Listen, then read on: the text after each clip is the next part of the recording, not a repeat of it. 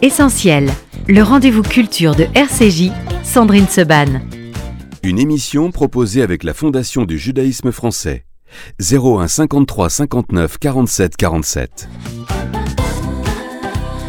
Merci d'être euh, avec nous sur RCJ dans Essentiel. On va parler de deux livres euh, aujourd'hui. Vous pouvez vous dire qu'est-ce qu'elles ont à voir. Vous allez voir à, 12h qu'elles ont beaucoup de choses à voir. En dehors d'abord euh, d'être des femmes, d'être brillantes, d'être écrivains, d'être toutes les deux, si je ne me trompe. Petit rapport avec la Tunisie. Mireille Adas-Lebel, bonjour. Bonjour. Merci beaucoup Mireille d'être avec nous ce matin. Vous présentons encore, historienne française, spécialiste de l'histoire du judaïsme, professeur émérite de la Sorbonne et de l'Institut national des langues orientales. Et c'est un très, très, très joli euh, livre qu'on va présenter, Mireille Lebel, Récits et légendes des mondes juifs, avec de très jolies illustrations aussi. On en parlera. Ça vient de paraître aux éditions Yodéa. Karine Tuile, bonjour. Bonjour. Qu'ai-je pour un amour? C'est aux éditions Gallimard. Ce sont des poème, Karine Tuile. Quand je disais, j'aime bien quand je lui dis ça, l'œil qui pétille comme toujours. et quand j'ai reçu cela, je me suis dit, mais, mais, mais, mais, mais pourquoi Mais comment? Alors vous allez répondre à tout cela, évidemment, Karine. Mais euh, d'abord, euh, Mireille Adas-Lebel, cette émission, ce magazine culturel s'appelle Essentiel. Et je pose toujours la même question, la même première question à mes invités. Qu'est-ce qui est essentiel pour vous dans la vie? Essentiel pour moi dans la vie. Bah, c'est un peu difficile. La famille. La famille, très bien. ça peut être très sérieux, comme ça pouvait être, voilà, la famille. Oui. C'est votre, c'est votre socle, c'est votre base, c'est l'essentiel. Karine, je crois que vous aviez déjà répondu à la question la première fois, mais peut-être ça peut évoluer ou ça peut ah, être différent. J'allais donner la, exactement la même réponse euh, que Mireille Lebel. Euh, c'est aussi euh, la famille. Alors, la famille qui peut tout à fait. Alors, vous, Karine, je ne sais pas, il faut peut-être connaître un petit peu la poésie ou certaines choses pour lire, mais en tout cas, ce livre, celui de Mireille Daslebel, se lit euh, en famille. Qu'est-ce qui vous a donné envie, euh, Mireille, après tout ce que vous avez euh, écrit, après votre voilà que, des livres totalement ça, différents. Peut voilà, bah, c'est ce qui fait aussi votre point commun à toutes les deux, c'est la surprise de ces livres. Vous, Mireille, quelque chose qui est à la fois pour les enfants, les adolescents, mais les adultes aussi. Moi, je l'ai lu avec bonheur et j'ai appris beaucoup de choses. Qu'est-ce qui vous a donné envie bah, de de, vous eh plonger là-dedans? Voilà, je, vais tout vous dire. Hein. Ah. Donc, euh, c'est ma fille qui possède, qui a ces éditions Iodéa, c'est une petite maison d'édition assez modeste, euh, qui euh, traite de thèmes juifs en général. Et elle a eu cette idée, voyant que pour ses enfants, il n'y avait rien de lisible, de rééditer des livres de contes juifs. On en a cherché, on a vu ce qui existait. Moi, j'avais un souvenir ébloui des contes et légendes d'Israël que j'avais lus dans mon enfance. Et puis, en relisant ça, j'étais extrêmement déçue. Déçue par le style, déçue par le contenu, enfin. Et finalement, je dis, eh ben, je, je les écrirai moi-même, ces contes. C'est chouette ça, de pouvoir, avoir une de pouvoir avoir une grand-mère qui réécrit les contes juste pour que les petits-enfants puissent, oh, les, mais ce, lire. ce ne sont pas tous les mêmes. Hein. Non, non, je non. Je ah bah choisirai les thèmes et je les écrirai. Alors, c'est ce que vous avez fait. Il y en a 21 et on va en parler. Karine, vous, vous lisiez quand vous étiez euh, enfant des, les contes. Alors, peut-être ce livre-là dont, fait, euh, dont parle euh, Mireille Dasselbel, je vous rappelle, moi, je l'ai lu. Contes des légendes d'Israël, c'est un univers. Vous lisiez des contes à vos enfants Vous en lisiez vous-même? Euh, je, lisais, euh, je lisais, enfin, on me faisait pas lire des contes euh, dans les univers juifs. En fait, mes parents enfin, c'était quand ils ont quitté la Tunisie, c'était vraiment assimilé et on, tout ce qui était euh, lié à la judéité mmh. ou, euh, enfin, voilà, j'ai pas été nourrie par cette culture, c'est venu beaucoup plus tard et ça m'a manqué. Voilà, hein. et ça m'a beaucoup manqué d'ailleurs, donc c'était plutôt, plutôt voilà les contes de Grimm qu'on me donnait à lire et je les ai découverts, j'ai découvert après des, des, contes juifs plus tard, notamment à travers les textes de Bashevis Singer ou ou même euh, d'auteurs israéliens qui ont écrit euh, aussi, enfin il y a pas mal de, contes. Et, euh, et, mes enfants, oui, j'ai pu leur proposer un choix plus large. Eh ben alors là, on va leur proposer celui-là. Comment vous avez choisi, Mireille Daslebel, ces récits et légendes des mondes juifs? Comment vous les avez choisis? Comment vous les avez réécrits et racontés? Bon, euh, l'historienne n'est jamais très loin derrière bah, quand même. Alors, euh, j'ai choisi de les classer suivant un ordre historique mmh. apparent, en tout cas, pas l'ordre de leur rédaction, ça va de soi, euh, en partant de récits qui se rattachent à la Bible, Ensuite, deux récits qui se rattachent au Talmud. Mhm. Mais euh, je vous rassure, euh, ce ne sont pas des récits édifiants. Ah non, pas du tout. Euh, non, ce sont des récits d'où on peut extraire une morale si on veut, mais elle est discrète. Bah, la- oui, elle, elle est discrète, Voilà. elle est fine. puis- euh, oui. Ensuite, je continue. Donc, euh, j'arrive euh, au Moyen Âge. euh, et là, au Moyen Âge, je me trouve devant deux mondes. C'est pourquoi j'ai dit les mondes juifs au pluriel, parce qu'il y a à ce moment-là déjà un monde ashkénaze et un monde séfarade.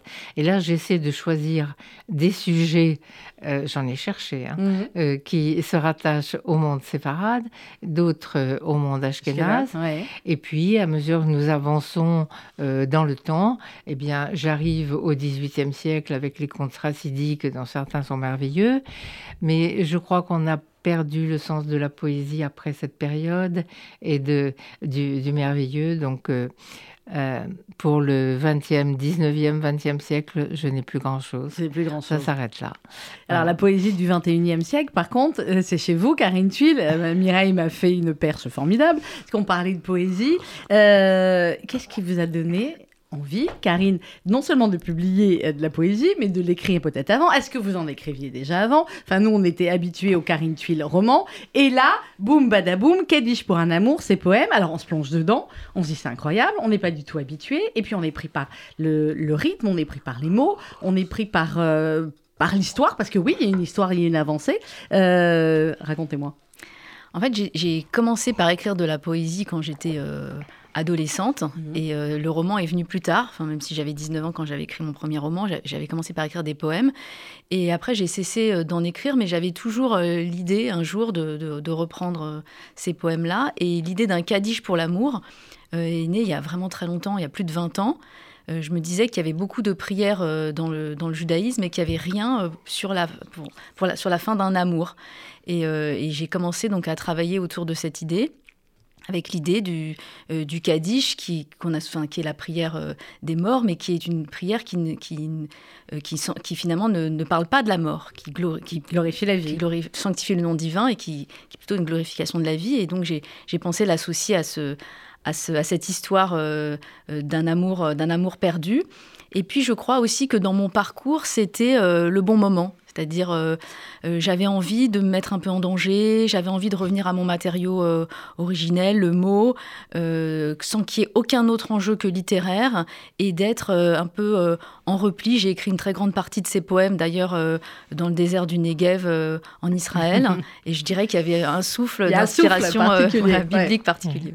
J'imagine, ça c'est le souffle aussi qu'on retrouve dans les, dans les récits et légendes. Mais quand vous avez proposé ça, Karine Tuile, à, à Gallimard, alors évidemment, la Karine Tuile d'aujourd'hui et la Karine Tuile qui avait commencé à écrire à 19 ans, c'est pas la même. Quand vous l'avez proposé à Gallimard, ils vous ont dit Banco, c'est dingue, on le fait. Ou alors ils ont dit ce qu'ils auraient pu être juste ce titre. Bon, bah, quand tu fais- des romans, tu les vends euh, beaucoup, beaucoup, t'as as beaucoup de prix, etc. Reste sur les romans, on va pas tenter un truc comme ça. En fait, c'est même c'est mon éditrice qui m'a encouragée à, à, lui- les lui donner. Et, euh, et en fait, c'est même c'est euh, mon éditrice c'est littéraire et de poésie. Euh, et Antoine Gallimard qui m'ont euh, qui m'ont incité au contraire euh, à les publier. Il y a quand même une tradition dans la maison, au sein de la maison Gallimard, et notamment moi j'avais été portée par par les textes de Flegg euh, ou d'Edmond Jabès, et, et en fait j'avais aussi envie de m'inscrire dans cette tradition euh, hébraïque et je voyais qu'au sein même de la maison, euh, il y avait aussi ce désir euh, de perpétuer cette tradition. Je me tourne vers Mireille Hadès-Lebel, forcément, sur la tradition hébraïque dont parle Karine Thuy, la tradition hébraïque des, des poèmes, euh, Mireille Hadès-Lebel. Des poèmes. Des poèmes de manière générale, la poésie dans le monde, euh, dans le monde juif. La poésie dans le monde juif, ben, on, a, on a plusieurs euh, strates de poésie. Euh, ben, les plus anciennes ben, remontent à la Bible, parce que nous avons le Cantique des Cantiques qui est considéré comme un- vraiment un chef-d'œuvre. Euh, nous avons d'autres poèmes, enfin je peux considérer que le Coëlette, c'est-à-dire l'Ecclésiaste, c'est une forme de poème de, en- Mm. en- de de méditation à la fois. Euh, il y a beaucoup de poésie chez, les, prophètes, euh, quelquefois avec beaucoup de violence même.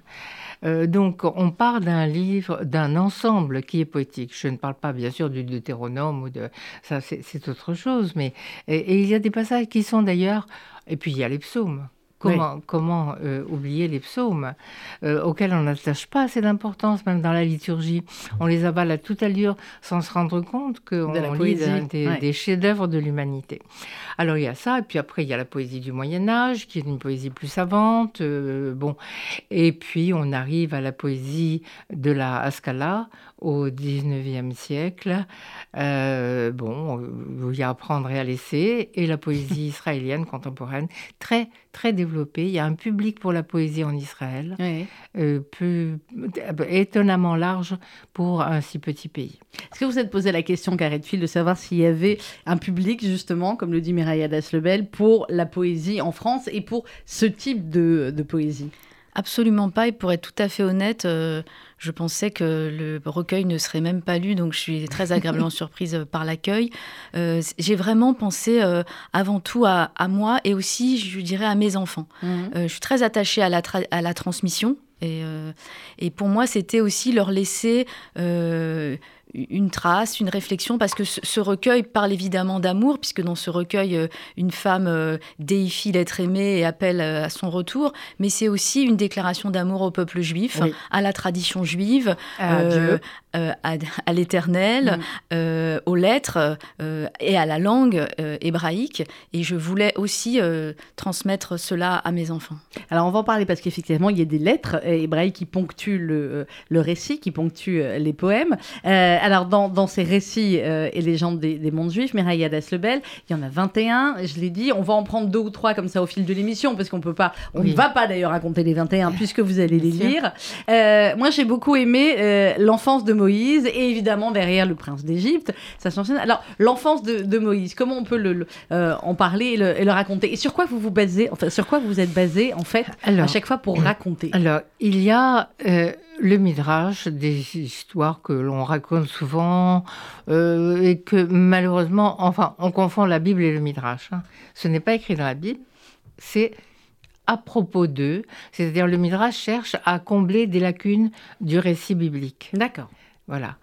Alors, euh, l'enfance euh, de Moïse, vous, vous faites pas, vous parlez de, pourquoi il est bègue? Ça commence comme ça? Moïse, le grand Moïse, était, dit-on, Pourquoi il est bègue? Alors bon, ça, c'est une histoire tellement connue qui est même passée euh, en milieu euh, chrétien, mhm. euh, je ne sais comment, puisque vous avez un tableau de Poussin qui représente Moïse, enfant, assis sur les genoux du pharaon et sommé de choisir entre une couronne d'or d'un côté et, et, de la braise de l'autre. Et puis, il est très tenté par la couronne d'or, mais un ange, je, n'ai pas mis l'ange là, mais enfin bon, un ange détourne sa main et il se, il se, il se brûle avec la, la, braise et il porte sa main à sa bouche et c'est ainsi qu'il a un défaut de langue, enfin. Le fameux défaut de langue de Le Moïse. Le fameux défaut de langue de Moïse, euh, puisque euh, tout ça part d'un mot. Hein Moïse euh, ne savait pas parler et, et, et confiait l'éloquence à son frère. Aaron. Pourtant, quel est votre personnage préféré, vous, Karine Tuile, dans la, Bible? Là, j'ai commencé avec Moïse, on va en parler d'autres, mais est-ce que vous avez des personnages comme ça, des, héros ou des euh, héroïnes euh, de ces récits? Euh, j'aime, c'est vrai que j'aime beaucoup Moïse parce que j'aime ce rapport euh, justement euh, à l'humilité, mm. enfin de choisir un, un, homme bègue, un berger pour mener son peuple. j'aime beaucoup ce personnage, sa destinée aussi qui est d'une certaine façon aussi tragique.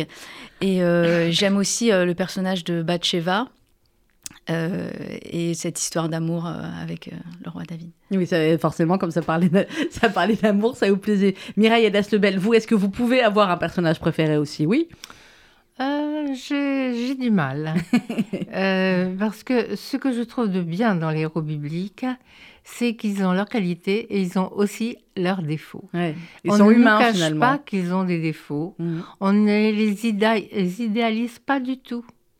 Voilà. Alors, je les aime tous à ma façon. Et vous les racontez tous euh, euh, différemment, enfin, en tout cas certains dans, le, euh, dans le livre. Karine Tuile, ce Kaddish pour un amour, je l'ai dit, il y a bah, évidemment les, les, poèmes qui s'enchaînent et il y a au fur et à mesure des lettres, des lettres hébraïques. Alors vous allez regarder dans le, dans le livre. Pourquoi, pourquoi ces lettres et qu'est-ce qu'elles qu'est-ce qu'elles apportent finalement, selon vous, au récit et au poème?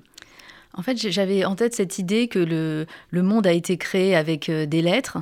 Et, euh, pour moi, une, histoire d'amour, c'est aussi la création euh, d'un monde entre deux êtres par, le langage, en fait. Ils ont une façon de communiquer, ces deux êtres.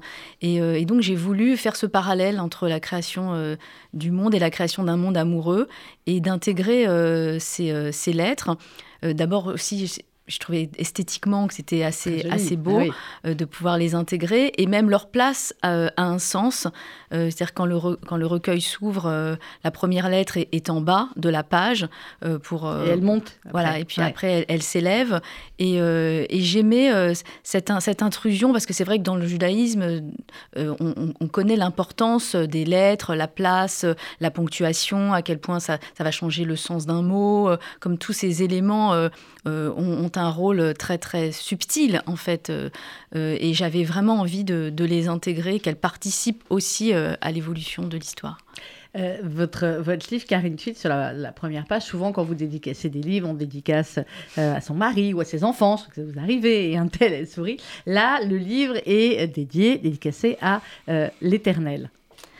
Oui, c'est à la fois, euh, euh, comme je l'ai dit, c'est dans ce recueil, la, femme euh, divinise, déifie l'être aimé. Donc c'est à la fois l'éternel, l'être aimé, puisque même son, à chaque fois qu'elle évoque cet homme, elle met une majuscule, comme elle mhm. s'adresserait à Dieu. Et c'est aussi une dédicace à l'éternel, le Dieu d'Israël. Ce qui m'intéresse aussi, et je vais vous poser la même question à, toutes les deux, vous êtes toutes les deux des, des femmes extrêmement cultivées, écrivains, toutes les deux, je peux dire de deux générations différentes. Vous m'en voulez pas, Mireille? Franchement, je crois que c'est tellement évident. je peux donc de deux, mais à la radio pour ceux qui nous écoutent, de deux générations différentes.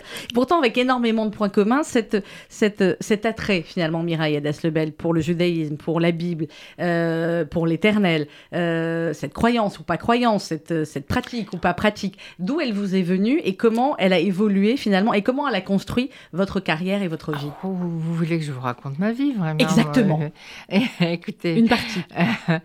bon, euh, en, Tunisie, j'étais en, grande voie de déjudaïsation aussi, comme beaucoup de, euh, gens de ma génération. Et euh, on, m'a inscrite dans des mouvements de jeunesse pour me forcer à apprendre quelque chose. Et donc, c'est là que ça a commencé. J'avais la chance d'avoir un père très grammairien qui connaissait très bien l'hébreu donc il me l'a enseigné euh, très jeune. Et euh, ensuite, lorsque je, suis arrivée en France, j'ai fait des études littéraires, euh, Cagne, et lorsque j'ai intégré Normal Sup, comme on dit, eh bien, je me suis rappelé que j'avais quelques connaissances d'hébreu et j'ai voulu les valoriser en m'inscrivant en langues orientales et avoir un cursus plus, plus structuré, quoi. Voilà. Et donc, euh, j'étais agrégée de grammaire. Grammaire, ça veut dire français, latin, grec. Hein, mhm. c'est pas grammaire. C'est pas grammaire. Hein. donc, le Becherel. j'étais, euh, j'avais vocation à enseigner dans le secondaire, mais euh, j'avais eu comme professeur M. Syrah qui m'a appelé au Langzhou, alors que vraiment je n'étais pas encore du niveau, euh, à un moment où la chaire d'hébreu allait prendre une extension euh, euh, imprévue. C'était après 67 et la guerre des six mmh. jours. Et donc j'ai beaucoup appris en enseignant. Et, et j'ai appris énormément, mais J'étais, au fond philologue, historienne, et, j'ai continué à travailler sur mes lettres grecques, sur Philon d'Alexandrie, sur, et, sur Flavius Joseph, fait une thèse, et la Sorbonne. Euh, voilà, donc euh, tout le résumé voilà, dit en quelques mots. Voilà, dit-elle modestement. Voilà. Euh, Karine Tuile, vous, le déclic, ce que vous me disiez tout à l'heure, un peu comme Mireille Adas-Lebel, on- c'était de la, la- une éducation où on vous a pas forcément transmis tout cela. C'est venu comment? C'est venu en étudiant, un petit peu comme Mireille. C'est venu euh, la rencontre avec, avec d'autres personnes, avec euh, votre mari, par exemple, ou avec d'autres euh, d'autres écrivains, peut-être? Qu'est-ce qui vous a Oui, c'est tout cela à la fois. sur ce chemin? Tout cela à la fois, et puis aussi des lectures. Euh, une lecture m'amenant, euh, par exemple, quand j'ai découvert Lévinas, euh, Mhm. la philosophie, et après, au-delà du verset, enfin, des textes plus, plus liés à l'étude. Mais je n'ai jamais eu, je, je l'avoue, hein, je, lis, mais très doucement, et, et je n'ai jamais eu une très grande connaissance non plus de, des textes ou de la Bible. Ça m'intéresse, ça me passionne, mais je dirais que ça ressort dans mes poèmes du- d'une certaine façon comme un ressenti. En fait, euh, ce n'était absolument pas calculé quand j'ai écrit ce recueil. Je dirais qu'ils m'ont été donnés d'une certaine façon. C'était un processus créatif assez mystérieux. Je, Oui. je ne peux pas euh, euh, dire que je suis quelqu'un qui, qui étudie ou qui soit euh, une très grande connaisseuse des textes. Ça me passionne. J'essaye de, de- modestement de, de les lire et de les comprendre et de questionner le texte à ma façon, avec mes proches notamment. Mais euh, j'ai une grande euh, humilité par rapport à, par rapport à cela. Alors, ce que je peux vous demander, Karine, c'est mieux, c'est vous qui allez le lire. Euh, je voulais, vous me disiez, le livre Bougez pas, bougez pas, qui est page 21. Et à mon avis, vous allez tout à fait comprendre pourquoi euh, j'ai choisi celui-là parmi beaucoup d'autres. Et je voulais après avoir bah, un échange, évidemment, mais lisez-le et puis on, on va vous écouter. Le pur et l'impur. Béni sois-tu, toi qui m'as élu entre toutes les femmes, pour t'aimer, toi qui m'as défaite par tes mots. Prends-moi, rends-moi impur. Si je ne le suis pas, qui le sera? Béni sois-tu, toi qui m'as aimé entre toutes les femmes, qui m'as corrompu par tes paroles. Dévie-moi de ma route, délie mon destin. Prends-moi, immerge-moi dans l'eau dure, purifie-moi de ton amour, trois fois sous l'eau, ma tête pleine de toi. Mens-moi, dis-moi que tu es né au monde pour moi. Ramène-moi à la surface des choses et connais-moi. Ah, cet extrait du Kaddish, merci Karine. Voilà, je le récupère, cet extrait de Kaddish pour un amour, de Karine Tuile aux éditions Gallimard. En quelques mots, il y a, il y a beaucoup de thèmes. Vous êtes d'accord avec moi, Mireille? Il y a euh, l'amour, Karine, euh, évidemment. Il y a euh, le rapport des femmes avec le judaïsme. Il y a le rapport euh, à la prière. Il y a, enfin, je, je vais vous laisser l'expliciter entre guillemets, mais je pense qu'il est tellement fort qu'il se comprend par lui-même. Il y a beaucoup, beaucoup de, de thèmes et de et de, de force et parfois même de contradictions dans le dans le texte. Oui, et puis ce rapport à la pureté, à ce À qui la est pur, pureté, voilà, la pureté, euh, pure et l'impur. En fait, ce qui m'intéressait aussi dans ce recueil, c'est de jouer avec les codes de la loi juive euh, et de les transgresser un peu. Bon, il y a ce rapport donc à la pureté, effectivement. Il y a, d'autres poèmes, notamment, dont un où euh, la, narratrice raconte, par exemple, en, transformant euh, les règles du deuil, en disant que à la fin de cet amour, elle va recouvrir les miroirs de sa maison des draps dans lesquels ils se sont aimés. Euh, donc je trouvais ça intéressant justement de, subvertir un peu euh, la loi à travers euh, l'analyse, enfin à travers la poésie. Et, encore une fois, ce qui m'intéressait, c'était de, participer à ce processus inconscient. Et je pense que ce recueil est aussi le produit de mes obsessions, de mon étude, bien sûr, et sans doute aussi, aussi mystérieusement que cela puisse paraître, euh, de mon histoire, euh, euh, enfin, sorte de- d'histoire qu'on porte, que tout, que tout juif porte en lui sans le savoir, qui est une sorte de, de résonance de cet appel euh, de, de Sion. Euh, et il y a des choses qui me paraissent mystérieuses à la relecture. Mhm. Mireille Adas-Lebel, vous comprenez ce que dit Karine? Oui, je comprends et je trouve ça très beau. Oui, Euh, c'est évident, le, pur et l'impur jouent un très très grand rôle dans la Bible, dans la législation biblique, bien sûr.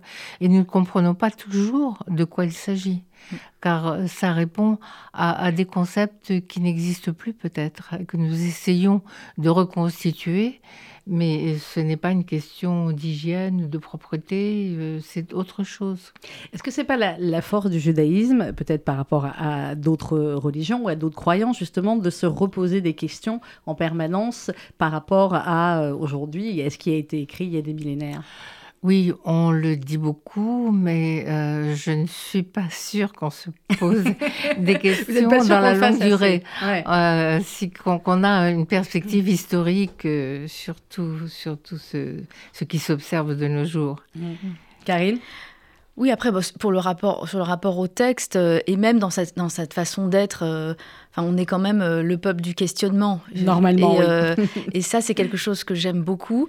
Euh, par contre, je, je, pense qu'on on peut regretter quand même. C'est quand même une tradition qui se perd un peu. Dans les nouvelles générations, on a moins ce rapport-là à l'étude, au débat, à la confrontation. Ben, je me souviens d'une époque. Enfin, moi, j'ai pas connu cette époque, mais quand il y avait le, colloque des intellectuels juifs de France. Ah, on l'a recréé. il a été recréé. Ah, Vous êtes bah, au courant Oui, oui, oui, oui, oui. Voilà. L'année dernière à Arachi avec le, le, ah, bah, je et ça va être ça va repartir cette année. C'était vraiment un événement dans ma génération et je n'ai pas encore senti la même, euh, le même écho. On est d'accord. Hein voilà. Et, et, ça, moi, euh, je, ça, ça, ça, me manque. Je voudrais qu'il y ait euh, ce renouveau de la pensée juive.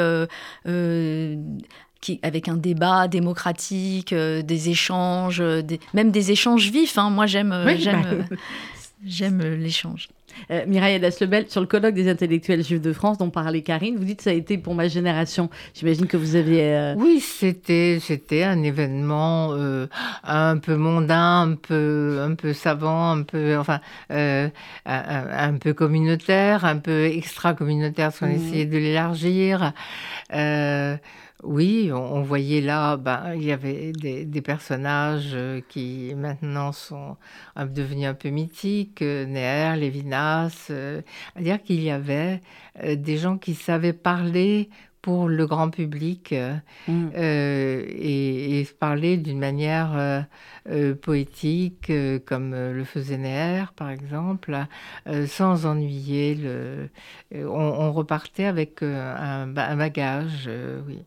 Bah, ils, sont leur âme est dans ces murs, en tout cas c'est clair, puisque c'est euh, au centre Rachik. Nous sommes. On va marquer une respiration musicale. Léonard Cohen, je pense que ça allait à peu près pour tout le monde.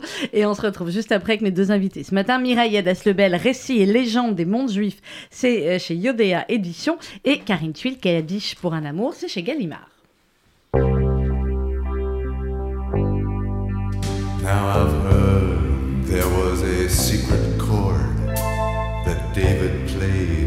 And it pleased the Lord.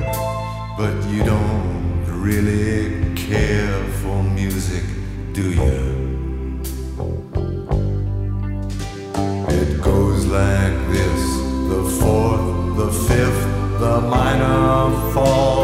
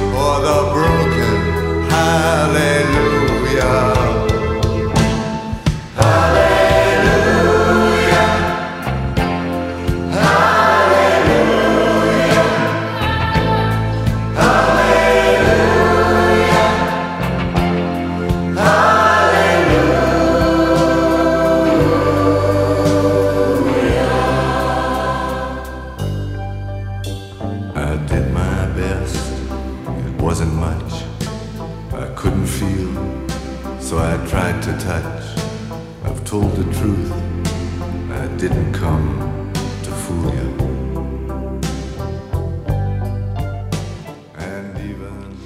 La voix magique de Léonard Cohen. Ce matin dans Essentiel, j'ai le plaisir de recevoir Mireille Daslebel, récit et légende des mondes juifs chez Yodéa Éditions et Karine Tuil, Kadish pour un amour aux éditions Gallimard. Alors on l'a dit, Mireille Daslebel, euh, on prend comme ça euh, quelques, euh, quelques histoires qui sont dans, dans ces contes et récits. Le Temple et Salomon. Très jolie histoire, très joli récit, la sagesse de Salomon et le- l'endroit. alors c'est pas celui-là, pardon, j'ai confondu. Je voulais vous me racontiez celui effectivement où on a choisi où elle est construit le temple. Oui, euh, c'est. Celui d'après. On a, on a, on a choisi. Donc euh, Salomon cherchait un endroit pour construire le temple, et puis il a observé le manège de deux euh, frères euh, qui euh, euh, qui avaient un, un champ à cet endroit, et euh, pendant la nuit, il voyait des ombres qui passaient avec un sac sur le dos, et il a cru attraper un voleur. Euh, et en fait, de quoi s'agissait-il? C'était un frère qui était marié et l'autre frère qui était célibataire. Mhm. Et euh, oui, chaque, chacun pensait à l'autre.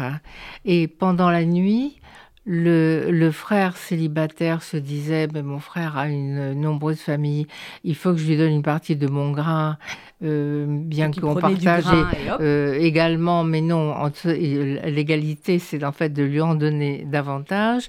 Et l'autre se disait, mon frère est seul euh, et il risque de manquer d'aide dans sa vieillesse. Il faut que je lui apporte un sac de grains.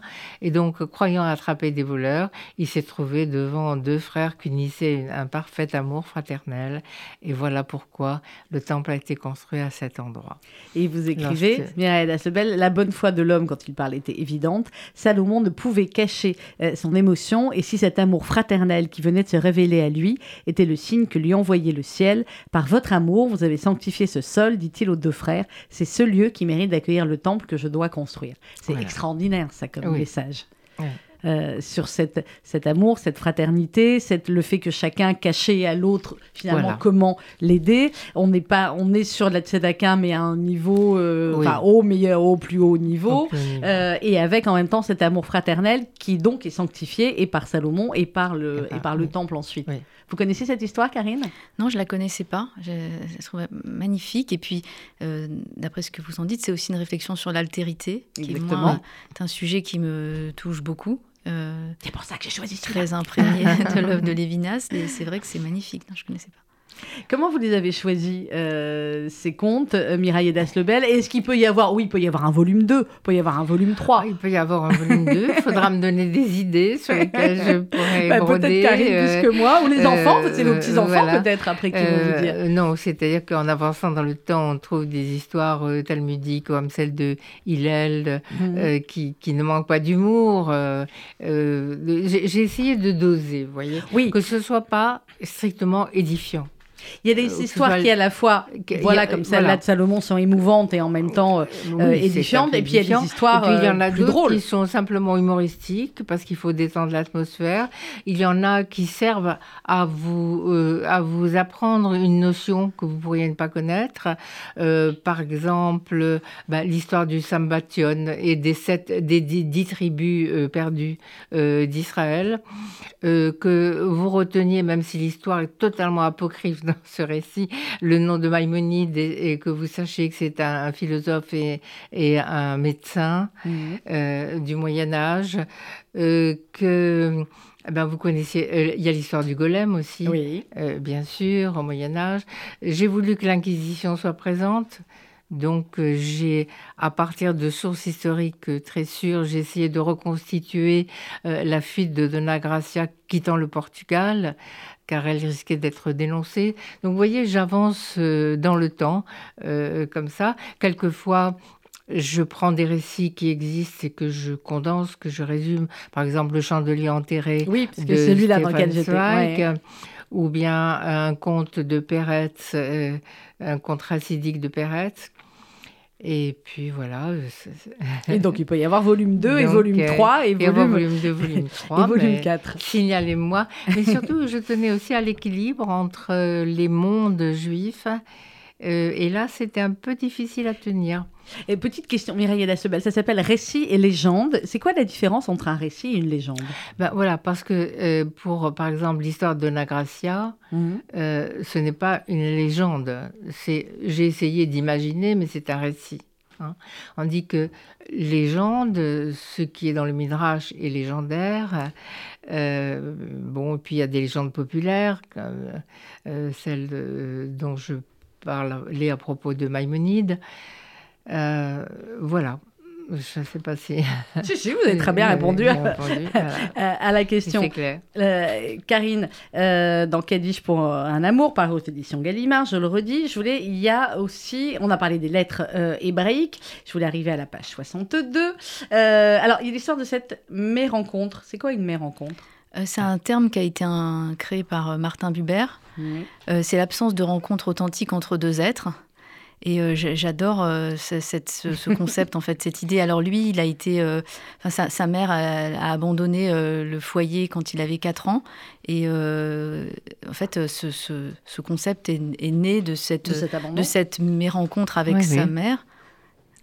Je ne connaissais pas le mot, c'est ah intéressant en effet. Comme euh, mes aventures. Karine, on a appris quelque chose à Mireille Lebec. Je suis très flattée. mes aventures, mes prises. Voilà, euh, euh, j'aime beaucoup la langue et ah bah effectivement, j'ai essayé de maintenir un niveau de langue. C'est un niveau de langue qui est très, qui est, bah, qui, est très joli et, qui est, qui est, qui montre aux enfants qu'on ne les mésestime pas justement, mésestime. Qu'on les prend pas pour des idiots avec trois mots dans la phrase. C'est clair. Karine, donc la mérencontre. Euh, et là, donc dans ce, dans ce poème, effectivement, c'est euh, euh, cette mérencontre, une histoire d'amour dont elle aurait aimé attendre, enfin, dont elle attendait plus, et, et elle évoque ce concept de cette absence de rencontre authentique entre deux êtres.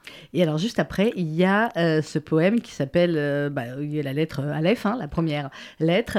C'est un petit peuple qui survit aux épreuves, qui ne renonce jamais à sa loi, un grand peuple qui se dresse face à l'adversité et se tient droit, toi et moi réunis. C'est un amour instable qui va et vient, mais ne s'éteint jamais.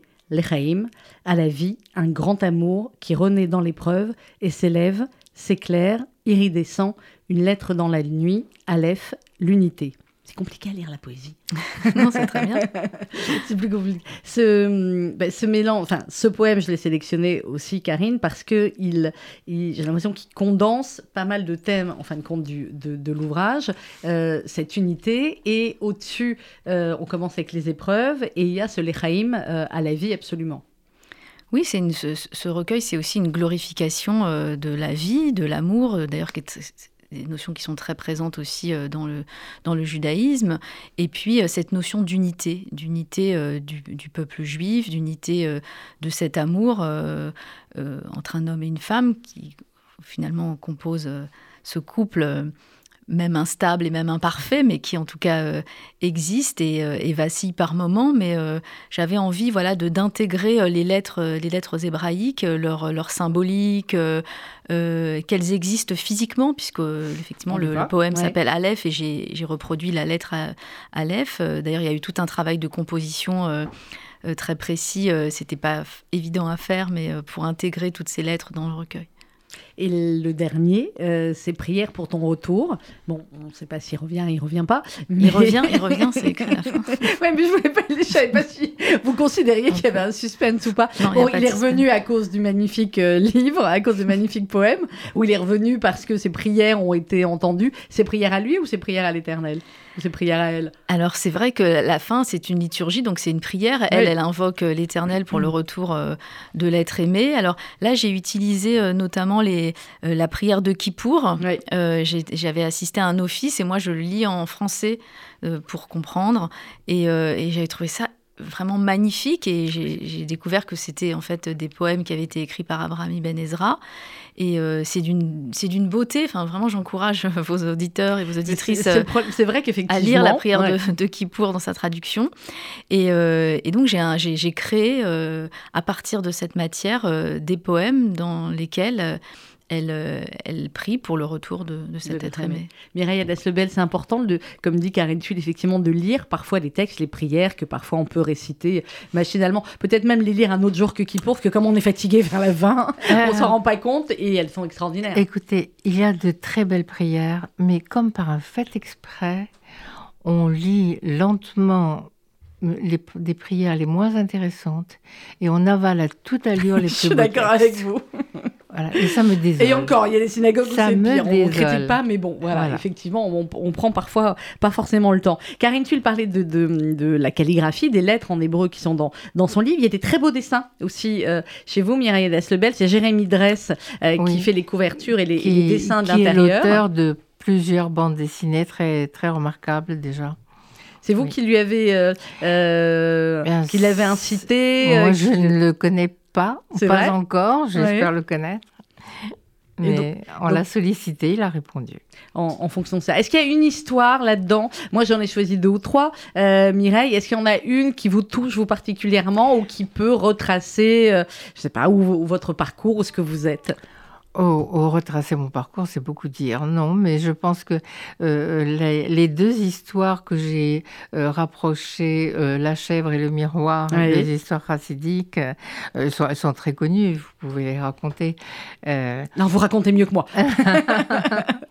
La chèvre et le miroir, alors. La, la chèvre et le miroir. Eh bien, bon, ça se passe dans un pauvre euh, shtetl euh, et il y a euh, l'homme le plus pauvre du village, c'est le porteur d'eau, Mm. c'était bien le cas. On lui faisait lire les malédictions dans les, euh, quand c'était le cœur de la sidra. Et, et donc, il est tellement malheureux qu'il va trouver le rabbin, lui, il ne sait pas comment nourrir sa famille. Et tout ce que le rabbin trouve à lui dire, c'est d'introduire une chèvre dans sa Dans maison. sa maison. Alors, euh, il, il- il passe une semaine épouvantable avec les odeurs de la chèvre, euh, ses bêlements, etc. Et, et finalement, euh, quand il, il revient trouver le rabbi, au bout d'une semaine, il a, la chèvre est, est- est sortie de la maison et dit Ah, comme c'est bien, comme on vit bien maintenant. Mais ensuite, donc, euh, je n'ai pas voulu que ça s'arrête là.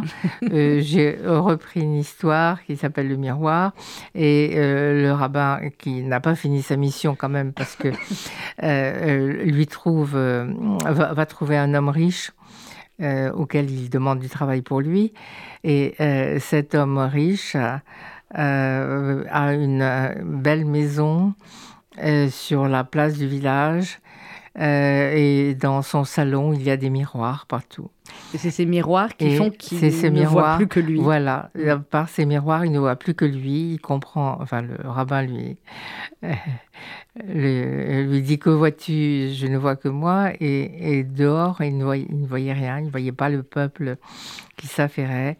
Et voilà, son, son égoïsme C'est l'inverse. dévoilé. Et C'est l'inverse de, Voilà, de l'histoire qu'on a racontée au début avec les deux frères et, et, et Salomon. Euh, Karine Tuile, qu'est-ce que ça vous a apporté, vous, euh, d'écrire, de publier finalement ces, ces poèmes? À Paris, on l'a dit au début de l'émission, mais ensuite, là, en voyant les, euh, les réactions, vous êtes, euh, bah, j'ai envie de dire, comme à chaque sortie de livre, un petit peu partout dans, euh, dans, toutes les, dans tous les médias, mais c'est vrai que d'habitude, c'est sur des romans, sur toujours des histoires qui touchent à l'autre, qui touchent aussi très souvent euh, au judaïsme d'une manière ou d'une autre. Là, c'est profondément juif et j'imagine que l'approche forcément n'est pas n'est pas la même. Et ce que vous expliquez aussi en termes médiatiques, on va dire, n'est pas la même chose? Oui, c'est sûr. Moi, c'est un texte qui compte beaucoup pour moi, en fait, dans mon travail. Euh, il a une place particulière. Je suis vraiment très heureuse de l'avoir écrit et de l'avoir euh, publié. Je vous dis parce qu'il y a, en fait, dans le roman, tout est quand même euh, pensé, codifié, structuré. Souvent, je mène une enquête. Il y a du suspense. Là, il y a quelque chose de Ouais. très énigmatique et mystérieux dans l'écriture de, de ce recueil, qui finalement ramène aussi au mystère de la création d'une manière très large, dans son ac- acceptation la plus large. Et, et, hum, j'aime cette idée euh, de mystère. J'aime cette idée que euh, tout n'est pas euh, pensé, contrôlé, que beaucoup d'éléments aussi de l'écriture euh, échappent à l'entendement. Euh, D'une certaine façon, euh, dans l'étude, il y a le commentaire, chacun qui a sa propre interprétation, et je, Mhm. je dirais que cette interprétation, elle se joue aussi avec l'histoire personnelle de chacun. Et je voudrais que mes poèmes soient lus de cette façon. C'est-à-dire que chacun ait sa propre grille de lecture en fonction de, de son histoire, de son vécu, de son rapport ou non, d'ailleurs, à la judéité. Je n'ai pas que des lecteurs juifs. Et, euh, et ça, Heureusement, parce qu'on est moins nombreux, contrairement à ce que pensent les autres. Oui. C'est clair. Voilà, je voulais que ce soit... euh, Mais ça va être une découverte aussi pour certains de vos lecteurs. C'est ça qui va être intéressant. J'imagine après dans les rencontres que vous allez faire avec, euh, avec vos lecteurs, les dédicaces et que ça, certains de vos, de vos lecteurs vont, vont apprendre et vont découvrir, j'imagine, beaucoup de choses aussi sur le judaïsme grâce à ces poèmes. Alors j'ai accepté très peu de rencontres euh, médiatiques et pas quasiment votre truc, hein. aucune. euh, non, c'est pas ça. C'est que justement, je voulais, euh, j'ai privilégié, euh, voilà, des, des- des journalistes qui connaissent bien mon travail depuis longtemps, comme vous. Et, euh, pour les dédicaces, j'en fais aussi très peu parce que je, je pense qu'il faut pas que je commente trop mes poèmes. Il faut que les lecteurs aient envie de, le faire, qu'on garde ce, voilà, cette sorte de- c'est une façon aussi de protéger mon travail. Mmh, ce, que, ce que vous faites à chaque fois. Euh, Mireille Hadès-Lebel, Récits et légendes des mondes juifs, c'est aux éditions Yodéa Éditions. J'ai parlé d'un volume 2, volume 3 euh, ou autre. Euh, Est-ce que vous écrivez? J'imagine que oui. Est-ce que, vous Est-ce que vous avez toujours un projet d'écriture, que ce soit un projet euh, de livre ou, ou de conférence ou de cours? Comment, comment vous continuez à écrire et sur quoi vous continuez à écrire? Là, je vais peut-être un peu vous décevoir Non, parce que je viens de sortir le gros Flavie Joseph. Oui. euh, voilà, presque en même temps que celui-là. Euh, c'est pas moi qui l'ai écrit, mais j'ai revu la traduction et j'ai Mhm. mis des notes. Vous voyez, c'est un travail très universitaire. Et puis, je suis à l'heure des bilans, donc je prépare tout, euh, un recueil d'une partie de mes articles plus ou moins scientifiques, écrits en un certain nombre de décennies. Mais, mais j'aimerais beaucoup écrire des livres pour enfants. Je crois qu'il faut continuer. hein. j'aimerais beaucoup, euh, voilà. Vous avez combien de petits-enfants. Mireille Hadès-Lebel 14. 14 C'est splendide va. Bah, c'est magnifique. Ça entre, entre euh, j'imagine, différents, différents âges. Ah oui, Qu'est-ce oui, qu'ils ont dit alors? Quels ont été leurs retours? Euh, c'est difficile à dire. hein. Euh, je crois que euh, d'abord, il y en a qui sont trop grands, Mhm. euh, et puis il y en a qui sont trop petits. Alors, euh, c'est juste euh, au, au milieu. Bien, et, et, euh, on s'aperçoit que on peut euh, aider à, à faire à, li- à lire, les aider Oui. à lire. Euh, même plus jeunes que 10 ans, parce qu'on a mis Oui, oui. La, la marge à 10 ans. Donc il y a des histoires comme celle que j'ai rapportée, euh, qui, avec l'aide d'un parent, euh, peuvent être lues sans problème. Et puis, il y a les boulimiques de lecture, alors à partir de, de 10, 11 ans, 12 ans. Et puis, j'espère aussi euh, des adultes. Ah, mais qui clairement, je vous dis, moi, je le l'ai. lire, je car l'ai- ils apprendront des choses au passage. Et, et on apprend, et on voit la Karine, vous étiez du genre à, lire euh, les, des contes à vos enfants avant de dormir, et maintenant, comme moi, vous regrettez qu'ils lisent tout seuls ou pas? Alors en fait, je leur lisais de la poésie. Ah, Oui. avant de dormir? Je leur bien lisais des poèmes. Et euh, Mais vous avez un côté ashkénaze, on est d'accord, vous êtes moitié-moitié, vous. On ne lit pas des, des poèmes à problème des enfants. Oui, je, je leur lisais des poèmes, chaque soir un poème avant de dormir.